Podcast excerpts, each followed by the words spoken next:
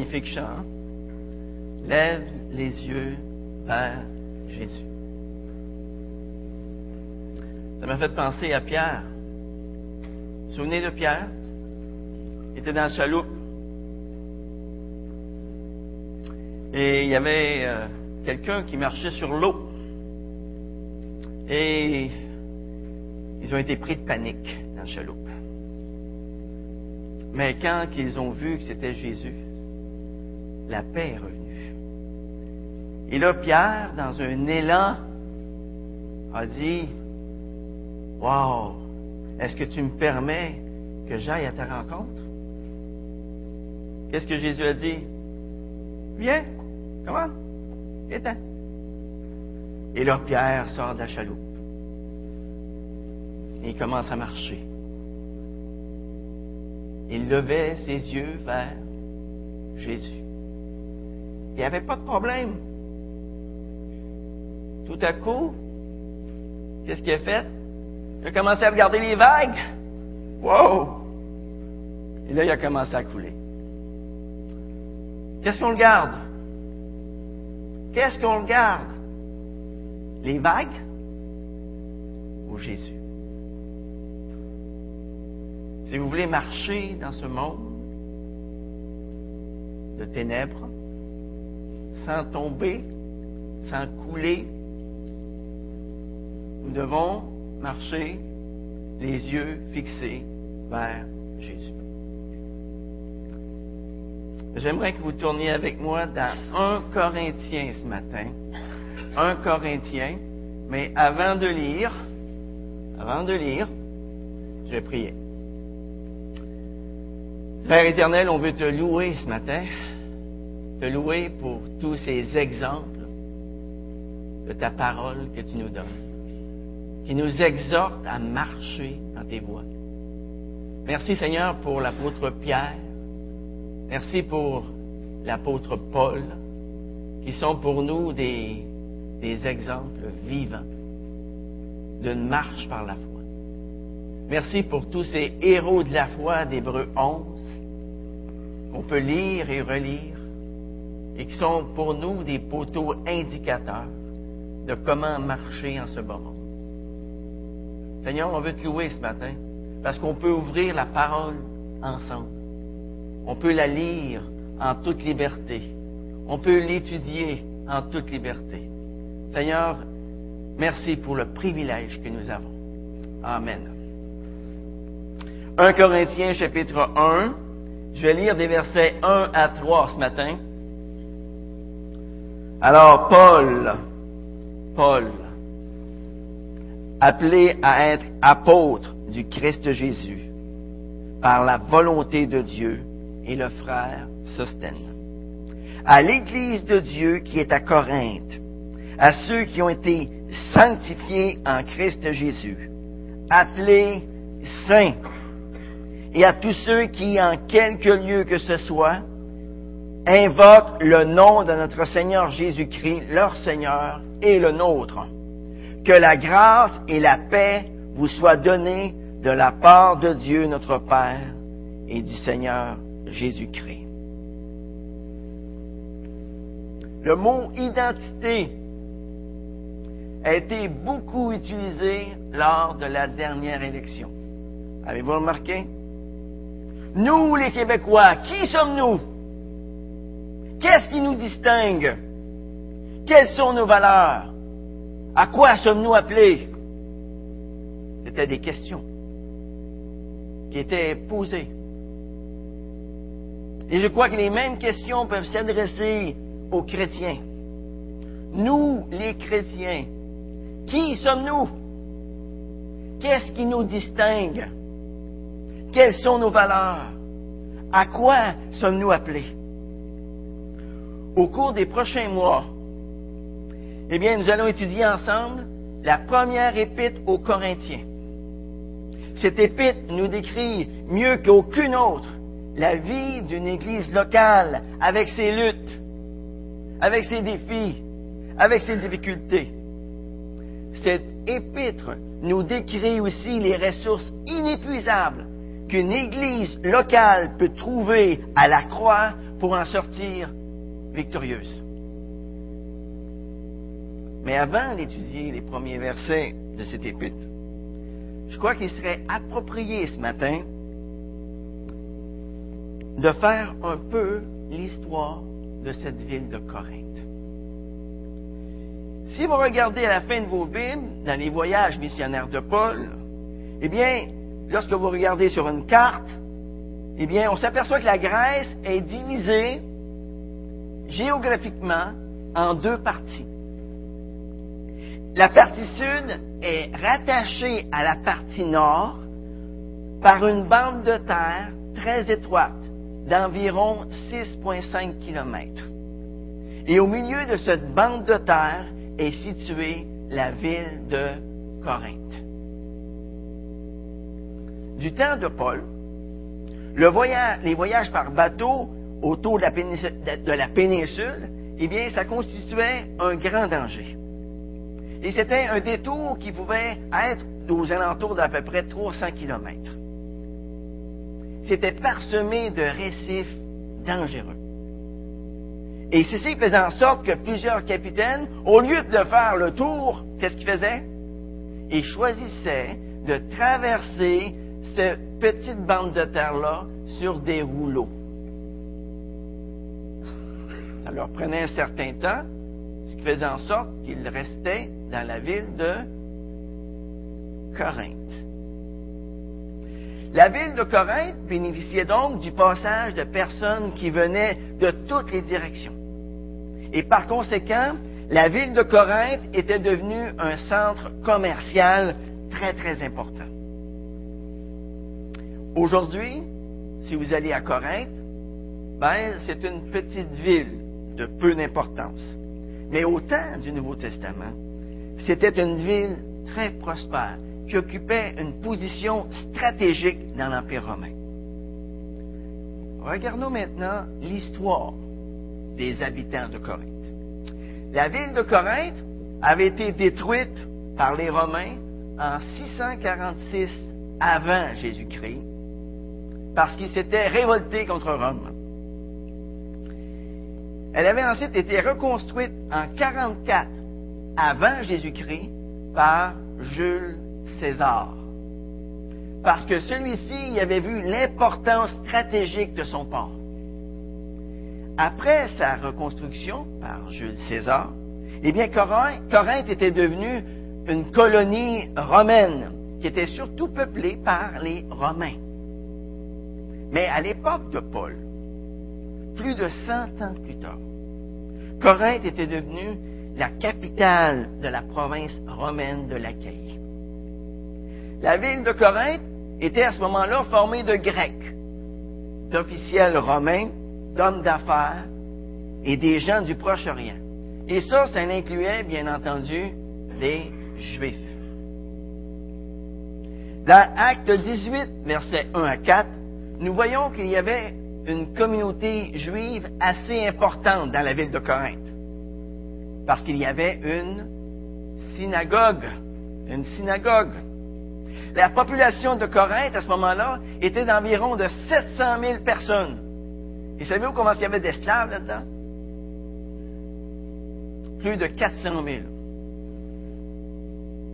Et étant donné le grand nombre d'allées et venues qui se produisaient dans cette ville, eh bien, ce qui était prêché à Corinthe pouvait rapidement se répandre comme une traînée de poudre à travers l'Empire romain. À cause de cela, eh bien, Corinthe était une ville stratégique importante pour la proclamation de l'Évangile à travers le monde. Par contre, dans la ville de Corinthe, il y avait aussi un temple qui était érigé pour la déesse Aphrodite, la déesse de l'amour. Le temple était habité par environ mille prêtresses, qui étaient en fait des prostituées, qui chaque nuit descendaient dans la ville et exerçaient leur commerce parmi les voyageurs étrangers et parmi les habitants de la ville. Même dans le monde païen, la ville de Corinthe était connue pour sa corruption morale et pour sa dépravation. la réputation de Corinthe était telle que dans les autres villes de l'Empire romain, eh bien, les prostituées étaient appelées filles de Corinthe. Inutile de vous dire que l'Église naissante de Corinthe a vu le jour dans un endroit vraiment, mais vraiment corrompu. Regardons maintenant l'histoire de l'Église de Corinthe. Paul arrive à Corinthe lors de son deuxième voyage missionnaire au début de l'année 51. On voit ça dans Acte 18. Et c'est lors de son séjour de 18 mois à Corinthe que cette Église est fondée. Au début, Paul, il travaille comme faiseur de tentes avec Aquilas et Priscille. Vous vous souvenez d'Aquilas et de Priscille? C'était des Juifs de Rome qui sont probablement devenus chrétiens suite à l'influence de Paul. Mais lorsque ses compagnons d'œuvre, Tite et Timothée, viennent le rejoindre à Corinthe, qu'est-ce que fait Paul? Il laisse là son travail pour se consacrer uniquement à son ministère d'évangéliste. Pour enseigner la parole de Dieu. Et pendant son séjour à Corinthe, eh bien, Paul va faire face à l'opposition croissante des Juifs. Il doit aussi faire face à ce sentiment d'impuissance devant cette foule païenne innombrable qui vivait dans le péché par-dessus sa tête.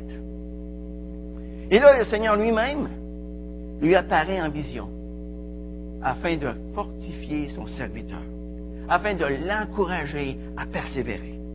Le Seigneur lui dit dans Acte 18, versets 9 et 10, Sois sans crainte, Paul. Sois sans crainte. Énerve-toi pas. Hein? Mais parle et ne te tais pas. Car moi, je suis avec toi et personne ne mettra la main sur toi pour te faire du mal. Car j'ai un peuple nombreux dans cette ville. J'ai un peuple nombreux dans cette ville. Paul va écrire cette lettre aux Corinthiens lors de son troisième voyage missionnaire, alors qu'il séjourne à Éphèse. Aussitôt que Paul est mis au courant de tous les problèmes qui agitent cette Église, qu'est-ce qu'il fait? Il prend la plume pour leur écrire. L'intention de Paul en leur écrivant est d'abord de répondre aux questions posées par les membres de cette Église et ensuite de les exhorter à vivre selon ce qu'ils sont devenus. Dans cette lettre à l'Église de Corinthe, Paul fait la liste de plusieurs péchés avant leur conversion. Plusieurs péchés qu'ils avaient avant leur conversion. Plusieurs péchés qu'ils avaient été purifiés de cela. Regardez dans 1 Corinthiens chapitre 6, verset 9. Deuxième partie du verset 9, ça dit, 1 Corinthiens chapitre 6, il dit, ne vous y trompez pas, ni les débauchés, ni les idolâtres, ni les adultères, ni les dépravés, ni les homosexuels, ni les voleurs, ni les cupides, ni les ivrognes, ni les insulteurs, ni les accapareurs, n'hériteront le royaume de Dieu. Plusieurs croyants de Corinthe ont été coupables de pratiquer ces péchés-là avant leur conversion. Ils ont été purifiés. Regardez au verset 11. Et c'est lorsque vous étiez, quelques-uns d'entre vous, mais vous avez été lavés, vous avez été sanctifiés, vous avez été justifiés au nom du Seigneur Jésus-Christ et par l'Esprit de notre Dieu. Le problème, c'est qu'il y a encore des gens qui vivaient de façon immorale dans l'Église. On voit ça au chapitre 5. On entend parler constamment d'inconduite parmi vous. Une, inconduite telle qu'elle ne se rencontre même pas chez les païens. C'est au point que l'un d'entre vous est la femme de son père. Il y en avait même qui s'amenaient en procès, les uns contre les autres. Et cela devant des étrangers, devant des inconvertis. Comme vous voyez, l'Église de Corinthe a fait beaucoup, beaucoup, beaucoup de difficultés à se détacher de la société corrompue qui l'environnait. L'Église de Corinthe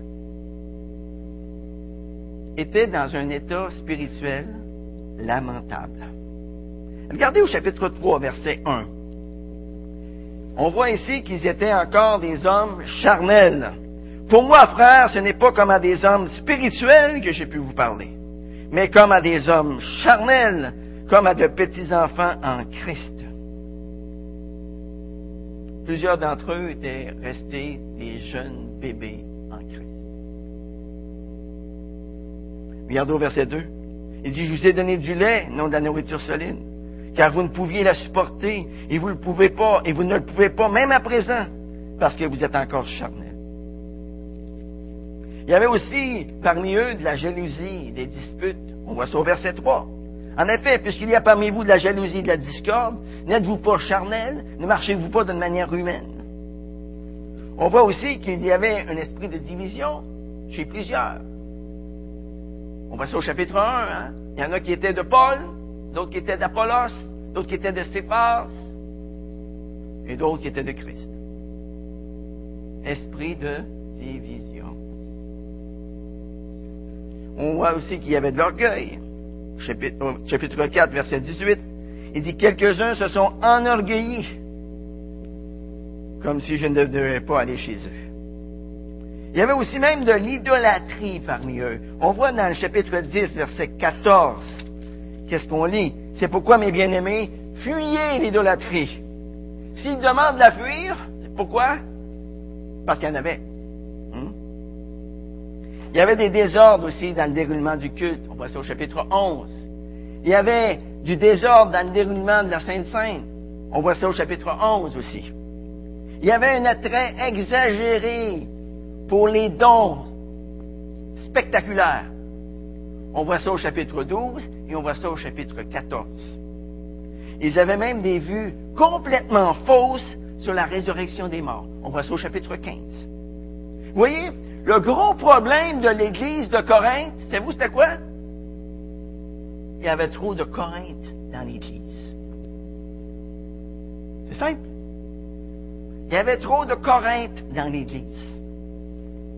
Aujourd'hui, trop souvent, nous avons tendance à idéaliser l'Église primitive. Mais on voit dans cette lettre qu'eux aussi, il y avait des problèmes à régler. Tout n'était pas tout beau. Hein? Les chrétiens de Corinthe avaient été séduits par la culture païenne environnante. Et ça, ça les avait conduits à toutes sortes de problèmes. Ils ne comprenaient pas le principe de 1 Jean 2,15 qui dit N'aimez pas le monde ni ce qui est dans le monde. N'aimez pas la façon d'agir du monde. Ici, le texte ne nous dit pas de ne pas aimer les gens, mais il nous dit de ne pas aimer leur façon de faire, leur façon de parler, leur façon d'être.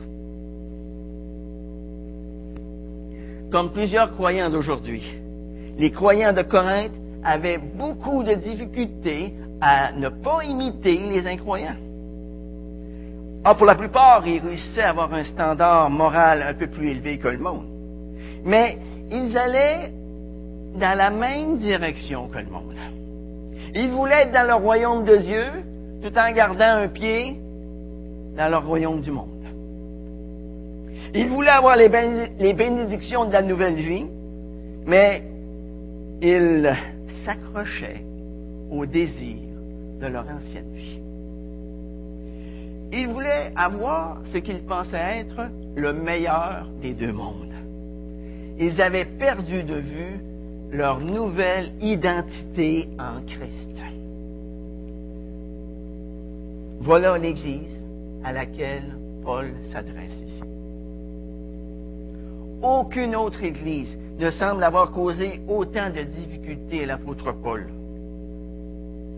Et pourtant, pourtant, il leur est sincèrement attaché. Et il, aime, il les aime comme des parents qui ont une affection particulière pour leurs enfants terribles. Regardons un petit peu cette affection de l'apôtre Paul à travers différentes paroles qu'il leur adresse dans ces deux épîtres. Regardez dans 1 Corinthiens 4, verset 14. Il dit, ce n'est pas pour vous faire honte que j'écris cela. Mais je vous avertis comme mes enfants bien-aimés. Paul les aime de tout son cœur. Regardez maintenant dans 2 Corinthiens, chapitre 6, versets 11 à 13. Qu'est-ce qu'il leur dit ici? 2 Corinthiens 6, verset 11. Notre bouche s'est ouverte pour vous. Notre cœur s'est montré large. Vous n'êtes pas l'étroit dedans de nous, mais c'est en vous-même que vous êtes à l'étroit. En contrepartie, je vous parle comme à mes enfants. Montrez-vous large, vous aussi. Regardez au chapitre 7, versets 2 et 3. On dit, Faites-nous place dans vos cœurs. Nous avons fait tort. Nous n'avons fait tort à personne. Nous n'avons ruiné personne. Nous n'avons exploité personne. Ce n'est pas pour vous condamner que je dis cela, car je l'ai déjà dit, vous êtes dans nos cœurs à la vie et à la mort. Regardez maintenant dans 2 Corinthiens chapitre 12, versets 14 et 15. 2 Corinthiens 12, 14, il dit, Voici, je suis prêt à aller chez vous pour la troisième fois, et je ne vous serai pas à charge, car je ne cherche pas ce qui est à vous, mais vous-même. Ce n'est pas en effet aux enfants emmassés pour leurs parents, mais aux parents pour leurs enfants. Pour moi, je ferai très volontiers des dépenses, et je me dépenserai moi-même pour vos âmes, en vous aimant davantage. Serais-je moins aimé de vous? Et ceci nous amène aux trois premiers versets de la première épître aux Corinthiens. Retournons ensemble dans cette épître extraordinaire. Paul, appelé apôtre du Christ Jésus, par la volonté de Dieu, et le frère Sostène, à l'Église de Dieu qui est à Corinthe, à ceux qui ont été sanctifiés en Jésus-Christ, appelés saints, et à tous ceux qui, en quelque lieu que ce soit, invoquent le nom de notre Seigneur Jésus-Christ, leur Seigneur et le nôtre que la grâce et la paix vous soient données de la part de Dieu, notre Père, et du Seigneur Jésus-Christ. Vous savez, les introductions de l'apôtre Paul dans ses lettres laissent souvent deviner des sujets qui vont être développés plus tard. Eh bien, les premières paroles dans 1 Corinthien ne font pas exception à la règle.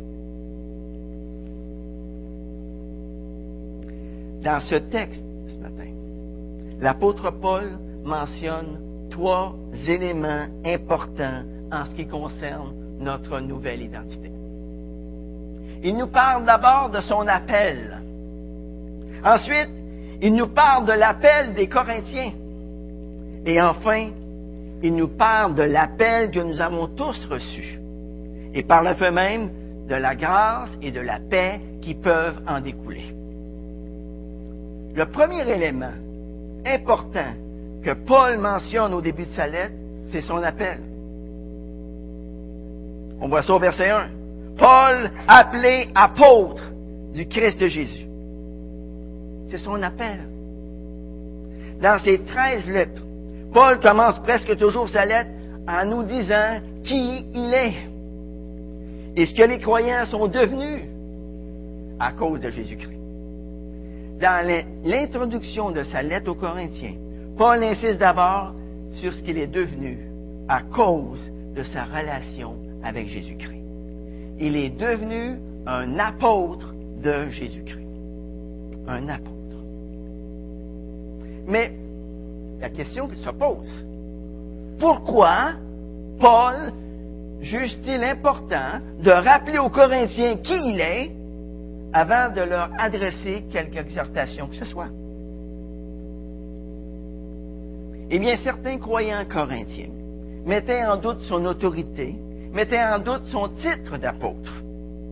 Et voilà pourquoi Paul le revendique dès le début de sa lettre. Paul, appelé apôtre par ma propre volonté?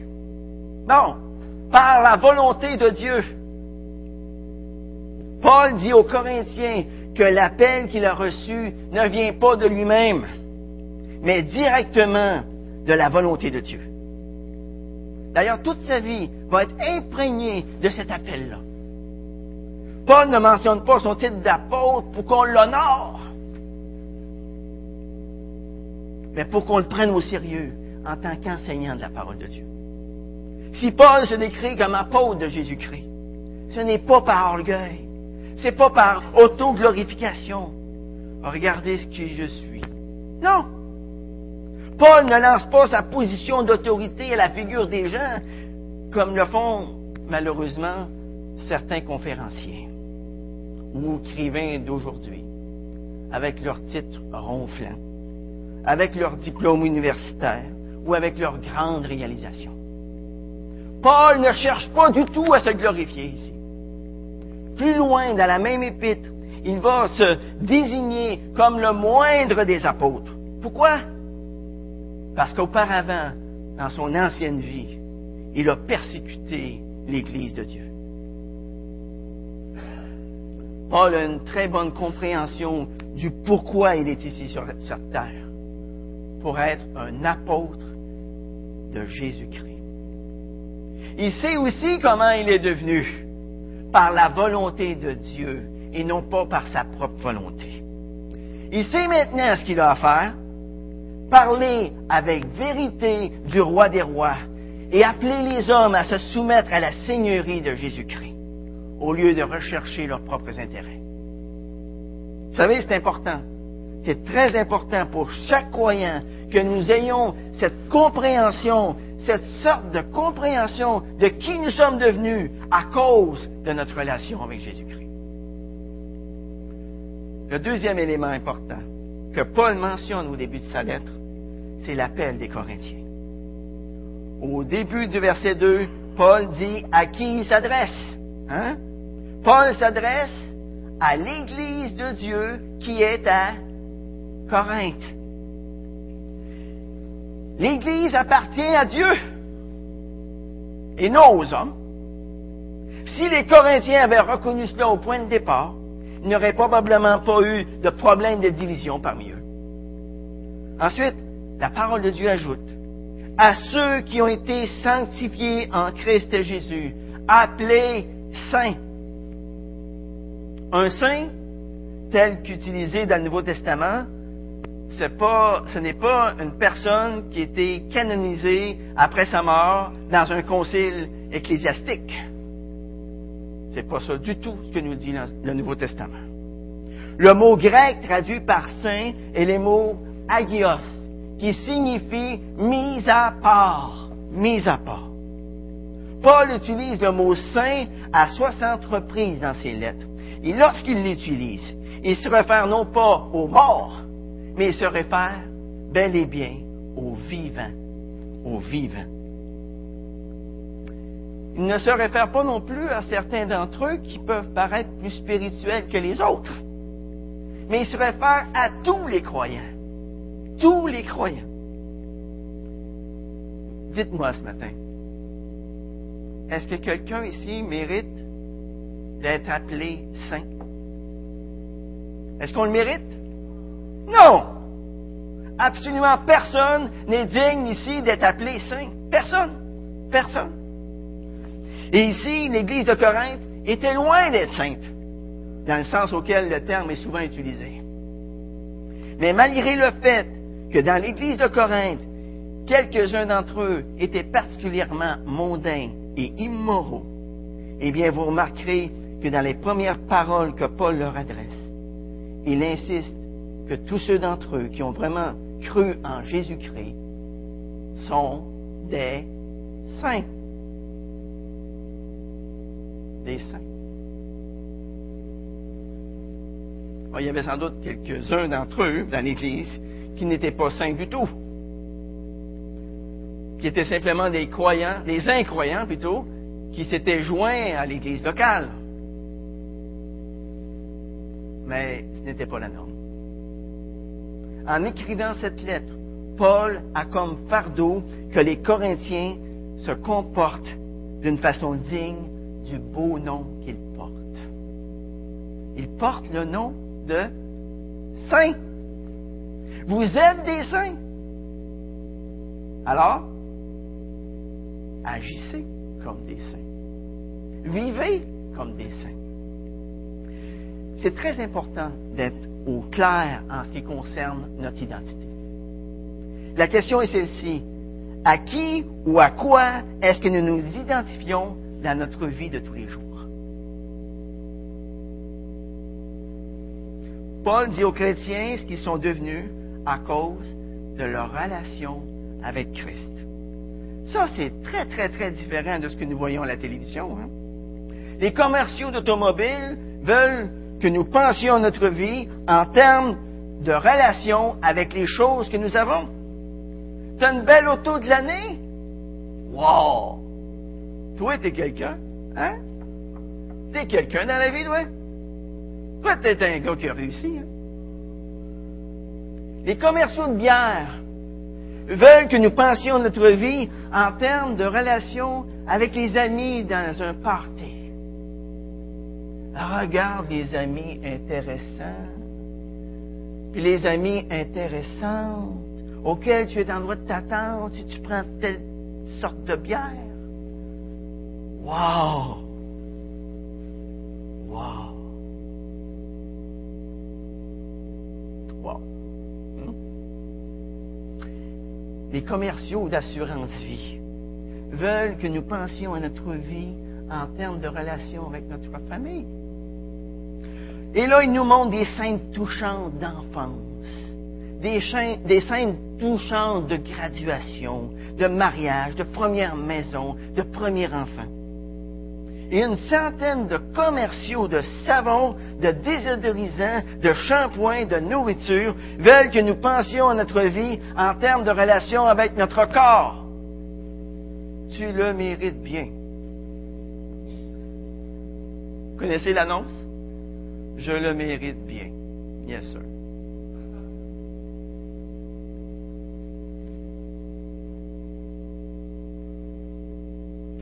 Tu utilises tel type de dentifrice. Tu utilises tel type de désodorisant. Wow! Regarde l'effet que ça a autour de toi. Hein? Merveilleux. Vous savez, on ne veut pas nier l'existence ou l'importance de choses telles que les autos, les amis, la famille ou notre propre corps. Tout cela est important, mais chaque chose ici-bas trouve sa vraie valeur, sa vraie signification lorsqu'elle est regardée en termes de relation avec Dieu. Si au lieu de laisser le monde définir qui nous sommes, à cause de notre relation avec des choses, à cause de notre relation avec des groupes de personnes ou de notre propre corps. Nous laissons plutôt la Bible définir qui nous sommes à cause de notre relation avec Dieu. Alors à ce moment-là, nous ne serons plus esclaves de la mode. Nous ne serons plus esclaves de tous les gadgets qui sortent. Et nous ne serons plus esclaves de toutes les nouvelles tendances. Et vous remarquerez une chose plus nous vivons en relation avec Dieu, plus nous sommes capables de nous tenir debout comme des êtres indépendants face aux choses du monde. Pourquoi? Parce que nous sommes devenus conscients de notre nouvelle identité, de ce que notre vie signifie réellement. Nous avons reçu une nouvelle identité. Les choses anciennes sont passées. Voici, toutes choses sont devenues nouvelles. Nous avons reçu une nouvelle identité.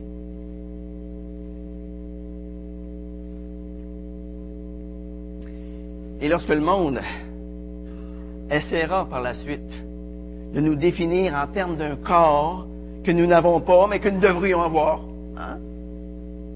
ou lorsque le monde essaiera de nous définir en termes d'une auto que nous n'avons pas, mais que nous devrions avoir, ou que lorsque le monde essaiera de nous définir en, termes d'un compte en banque que nous n'avons pas, mais que nous devrions avoir, eh bien, nous ne serons plus en proie à l'insécurité à ce moment-là. Nous ne serons plus en proie à l'insatisfaction. Nous ne serons plus en proie à la convoitise. Non. Nous pourrons à ce moment-là vivre dans la grâce et la paix que Dieu nous donne, car nous serons conscients de notre nouvelle identité en Christ. Le troisième élément important que Paul mentionne au début de sa lettre, c'est l'appel que nous avons reçu et la grâce et la paix qui en découlent. On voit ça au verset 3. Lorsque l'on regarde la fin du verset 2, il y a quelque chose là-dedans qui nous frappe. Cette lettre est non seulement adressée à l'Église de Corinthe, mais aussi à tous ceux qui invoquent, en quelque lieu que ce soit, le nom de notre Seigneur Jésus-Christ, leur Seigneur et le nôtre. Ça, ça nous inclut, les amis. Nous sommes compris là-dedans. C'est nous, ça. C'est nous. D'après ce verset, tous les véritables croyants, tous ceux qui ont été sanctifiés en Jésus-Christ, sont appelés des saints. Saints. Dieu nous a déclarés saints à cause de notre foi en son Fils. Hébreux chapitre 10, versets 10 et 14 nous dit que nous avons été sanctifiés par l'offrande du corps de Jésus-Christ, une fois pour toutes. Car par une seule offrande, il a rendu parfait à perpétuité, à perpétuité, ceux qui sont sanctifiés. C'est important, les amis, de garder en mémoire la différence entre notre position et notre pratique. Dieu nous voit comme justes à cause du, fait qu'il nous voit à travers la justice de Christ qui s'est superposée à nous au moment même où nous avons cru en lui. Et lorsque le Père nous voit maintenant, qui est-ce qu'il voit? Christ en nous. C'est tout. Il nous voit juste. Il nous voit saints. À cause de son Fils. Tout simplement. C'est lui qui est juste. C'est lui qui a pris notre place à la croix. Et c'est lui qui a implanté en nous une nouvelle nature. Il y a plusieurs années, un garçon dont le père était pasteur a été jeté en prison après avoir volé des marchandises dans un supermarché. Et son père était en réunion avec d'autres anciens de l'Église. Lorsqu'il a reçu un appel du poste de police à l'effet que son fils était en prison. Pensant que c'était une erreur, le pasteur a amené avec lui les autres anciens. il était vraiment embarrassé de voir que c'était bel et bien son fils qui était derrière les barreaux. C'était une expérience très humiliante pour le père et pour le fils. Mais malgré cela, le jeune homme savait qu'il était encore le fils de son père. Il n'avait pas du tout agi comme le père aurait aimé qu'il agisse. Mais il savait que son père l'aimait. Il était encore son fils. Il le savait. Il le voyait dans sa figure, dans tout son nom verbal, dans ses paroles. Et savez-vous quoi? La vie de ce fils en a été complètement transformée par la suite. Il a marché sur les traces de son père. Il est devenu pasteur à son tour en tant que chrétien, les amis, une des plus fortes réprimandes que nous pouvons avoir quand nous péchons, c'est de se rappeler qui est notre Père. Se rappeler qui est notre Père. Lorsque nous prenons conscience de notre position en Christ, lorsque nous prenons conscience que nous sommes appelés saints, lorsque nous prenons conscience que Dieu nous a tant aimés, eh bien, ça nous oblige à prendre conscience du privilège que nous avons. Ça nous oblige à conformer notre pratique à la position que nous avons en Jésus-Christ. Euh, l'indicatif vous êtes des saints, eh bien, ça nous conduit tout naturellement à l'impératif vous pouvez agir comme tel. C'est possible. C'est possible. Vous êtes saints, nous dit Paul. Alors, agissons comme des saints. Vivons comme des chrétiens dignes de ce nom. Vous êtes des saints, nous dit Paul. Alors vivons selon la grâce la paix qui nous ont été données par le Dieu, par Dieu le Père, par notre Seigneur Jésus-Christ. La grâce et la paix nous a été donnée. La grâce, ça c'est ce qui nous a amenés ensemble, nous les chrétiens. Et c'est de cette même grâce dont nous devons faire preuve les uns à l'égard des autres, afin de maintenir la paix dans nos relations les uns avec les autres. C'est cette même grâce qui va nous permettre de rester ensemble. Et c'est encore cette même grâce qui, peut nous permettre de témoigner de notre Seigneur Jésus-Christ à tous ceux qui ne le connaissent pas encore. La grâce, les amis, c'est le don gratuit du salut que Dieu nous accorde en Christ. Recevoir ce don de la grâce, ça nous procure de la paix. Romains 5.1 nous dit qu'étant donc justifiés par la foi, nous avons la paix avec Dieu et par notre Seigneur Jésus-Christ. Dans un monde bruyant, dans un monde rempli de confusion, dans un monde oppressant, les gens autour de nous aspirent à la paix, à la véritable paix. Malheureusement, beaucoup d'entre eux abandonnent au cours de leur recherche. ils arrivent à la conclusion que la vraie paix est impossible, est inaccessible.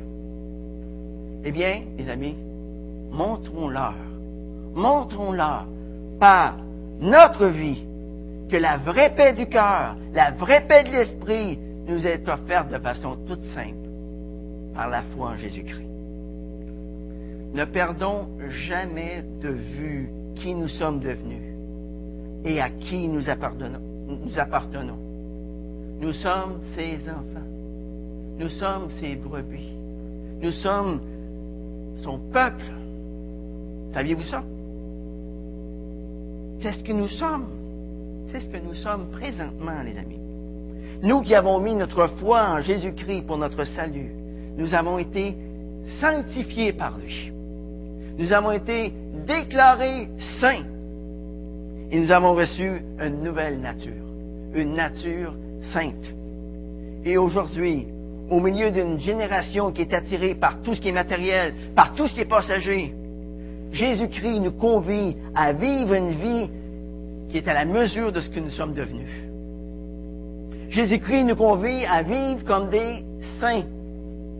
Jésus-Christ nous convie à vivre une, vie pure, consacrée à lui.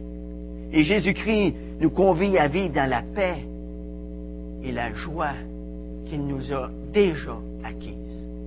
Prions. Seigneur, merci pour ta grâce ce matin. Merci pour ton merveilleux salut. Merci pour le fait que nous sommes considérés comme saints devant toi. Merci pour la joie et pour la paix qui peuvent envahir nos cœurs parce que nous t'appartenons. Seigneur, tu nous appelles ce matin. Tu nous appelles à nous souvenir qui nous sommes devenus. Des saints. Seigneur, nous voulons nous engager ce matin devant toi à vivre selon ce que nous sommes devenus. Des saints. Seigneur, nous voulons être des lumières dans ce monde pour toi. Nous voulons être le sel de la terre. Seigneur, c'est en comptant sur toi qu'on veut s'engager à être une lumière et du sel qui ne perd pas sa saveur devant toi ce matin. C'est vraiment en comptant sur toi. Parce que nous savons très bien que sans toi, nous ne pouvons rien faire. On ne peut pas le faire par notre chair, mais uniquement en comptant sur ton esprit que tu nous as déjà donné. Merci Seigneur pour tout. Amen.